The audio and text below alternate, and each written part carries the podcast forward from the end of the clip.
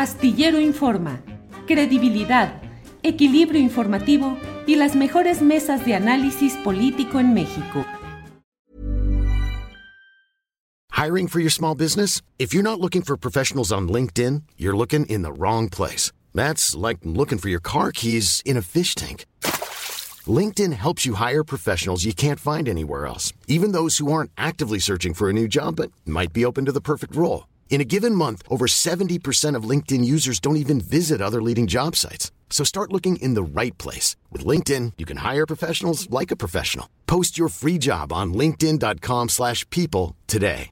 Many of us have those stubborn pounds that seem impossible to lose, no matter how good we eat or how hard we work out. My solution is PlushCare. PlushCare is a leading telehealth provider with doctors who are there for you day and night to partner with you in your weight loss journey. They can prescribe FDA-approved weight loss medications like Wagovi and Zepbound for those who qualify. Plus, they accept most insurance plans. To get started, visit plushcare.com slash weight loss. That's plushcare.com slash weight loss. Astillero Informa, credibilidad, equilibrio informativo y las mejores mesas de análisis político en México. El presidente de la República hoy en su conferencia mañanera de prensa volvió a tocar el tema pues de la sucesión presidencial y de sus afinidades o no respecto a las precandidaturas que se mencionan con insistencia. A pregunta de un reportero en la conferencia mañanera de prensa, el presidente pronunció algunas palabras que vamos a, a compartir en unos segundos, pero le voy diciendo que me parece que eh, este tema de las encuestas de opinión o no es un tema que va a generar discusión, debate y por ello es que lo colocamos en, este en esta especie de reflexión editorial que compartimos con ustedes. Andrés Ramírez, por favor, la voz del presidente López Obrador al hablar hoy de este tema. El que se hagan las encuestas es lo mejor.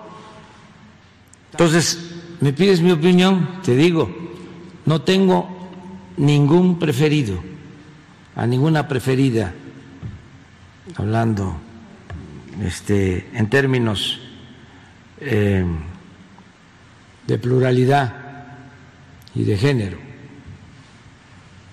¿Quién lo va a decidir en su momento? ¿Pero quién lo va a garantizar, señor presidente? El ciudadano. No, la gente está muy despierta. Se hace una encuesta, dos, tres, y se ve quién es quién. Y se resuelve el problema. ¿Se resuelve el problema? Bueno, recordemos que parte de los problemas recientes en la postulación de candidaturas de Morena bajo la presidencia de Mario Delgado provinieron precisamente del uso de estas encuestas de las que, la verdad, nadie sabe, nadie supo. Las encuestas de opinión han sido tachadas por el propio presidente de la República como algo que se presta a suspicacias. En ocasiones anteriores, ya él mismo solía decir que eran eh, las cuchareaban, es decir, que les ponían cucharaditas a favor o en contra hasta que dieran el peso exacto que pedían los clientes estaban cuchareadas. Y recuerde usted que todo este tipo de ejercicios, eh, las encuestas de opinión, eh, los ejercicios de opinión pública, pues siempre han estado sujetos en México al, a, esa, a ese señalamiento de que quien las paga es quien obtiene los resultados. La encuesta es de quien la paga, se ha dicho durante mucho tiempo. Pero ya en estos tiempos de Morena y de la llamada cuarta transformación, se ha visto con una frecuencia exagerada las protestas y las molestias de la militancia de Morena, debido a que simplemente se dice que hubo encuestas de opinión y esas encuestas arrojaron como resultado determinado eh, ganador o ganadora, sin que haya mayor conocimiento y en algo que se presta absolutamente a lo discrecional, al manejo cupular y finalmente a la imposición de las candidaturas deseadas por quienes manejan este tipo de mecanismos. Así es que, pues habrá de verse si realmente este es un mecanismo democrático o que disfraza el dedazo desde la superioridad. Sobre este tema, le pregunté hace, pues ya algunas semanas, le pregunté al doctor Enrique Dussel, que es eh, ahora secretario, entonces ya lo era y lo sigue siendo, secretario de Formación Política del Comité Nacional de Morena, intelectual respetado, que ha decidido eh, participar en el proceso pues de corrección de tantos problemas internos que tiene eh, Morena y que forma parte ahora de ese comité nacional. Le pido a Andrés que nos ponga este video eh, con una parte de lo que sobre el tema pregunté y contestó el doctor Dussel. Por favor, Andrés. Doctor, ¿las encuestas han sido un disfraz del dedazo?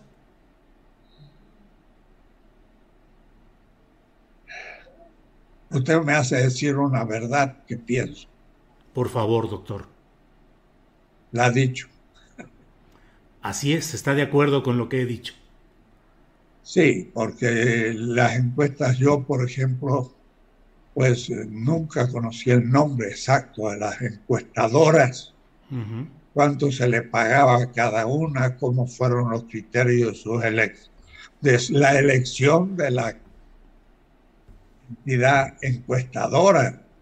y, realmente eso no, no fue público, fue privado. y, desde los miembros del Comité Ejecutivo Nacional a veces no se sabe quién hizo las encuestas. Entonces, ¿cómo puede ser? ¿no? Entonces, sí, de alguna manera no estamos cumpliendo con la exigencia ética que es cumplir los el reglamento realmente, estatuto de Morena. El doctor Enrique Dussel, respetado filósofo, pensador político y alguien que además ha decidido participar en el proceso de formación política de Morena, coincide con la pregunta que le hice. ¿Las encuestas son un disfraz del dedazo? Y bueno, pues todo esto sale a colación porque debemos de preguntarnos si para la suerte mayor de la política nacional, que es eh, la elección del candidato presidencial del partido en el poder, debe actuarse mediante eh, alguna fórmula democrática que realmente sea transparente y que deje plenamente satisfechos a todos los participantes. Las encuestas no lo son, no lo han sido. Yo no sé si quienes nos escuchan, militantes de Morena, alguno ha conocido, conocido realmente el resultado, el proceso, los documentos que sean públicos, comprobables, verificables de que las cosas son en uno o en otro sentido. Ha habido declaraciones, lo sé, muchas declaraciones, Mario Delgado y otras personas que aseguran que de acuerdo con el procedimiento y la metodología utilizadas, el resultado es fulano de tal.